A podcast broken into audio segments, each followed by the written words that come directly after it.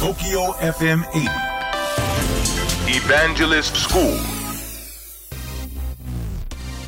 東京 FM エヴァンジェリストスクール11月26日放送分のポッドキャストをお届けしたいと思います。雪が降った後の放送でしたからね。ですからまああの東京では54年ぶりの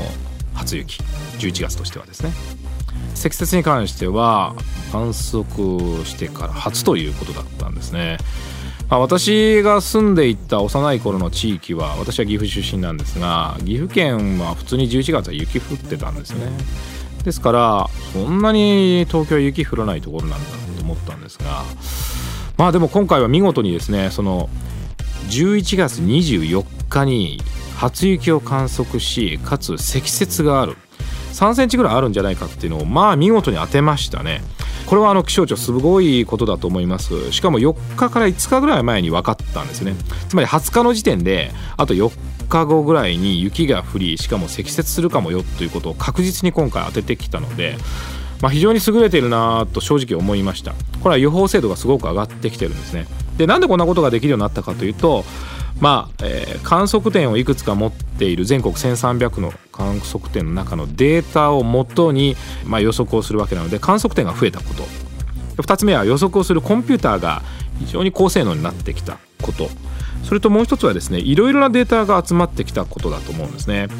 まあ、今まではですね、まあ、雨の量とか風向風速気温ぐらいだったんですけど、まあ、もっともっといろんな要素をですね、えー、センサーをたくさん付け加えてですね行うことができるようになりましたからそれによってあの精度が上がってきたんですね。で気象庁はですね素晴らしいんですよ。あの自分自身がつまり気象庁が予報を出しますね、まあ、予測を出すんですけどそれがどのくらい当たってたかということはホームページで公開してます。しかもそれがどういうふうに精度が上がってきたかということまで公開をしています。でつまりはま反省もしているけど自分自身もこう称賛もしてるわけなんですね。でそのグラフを見ると年々精度が上がってるんですね。気温はもちろんですけどその天候の移り具合とか風の強さとかですそんなものもすごく上がってきてですね。やはりあの日本というのは気象の予測に関しては世界のトップレベルにあるというふうにま言えると思うんですね。これは背景がありまして、まあ、衛星をはじめとするそういった技術をもっともっと高めていこう高めてきたということもありますしもう一つは日本は非常にあの予測がしづらいんですね。四季がありますから春夏秋冬全く違うこう気候になるわけですね。その中で予測をしていくわけですねこれ砂漠地帯だったらずっと晴れ45度とかで済むわけなんですけどまあそういうことも背景にありますから研究が進んできた証ではないかなというふうに思っています。まあ、皆さんも気象庁の予測、まあ、あるいは最近ですとね地震も気になりますからそういったものをこう注意しながら過ごしていただきたいと思っています。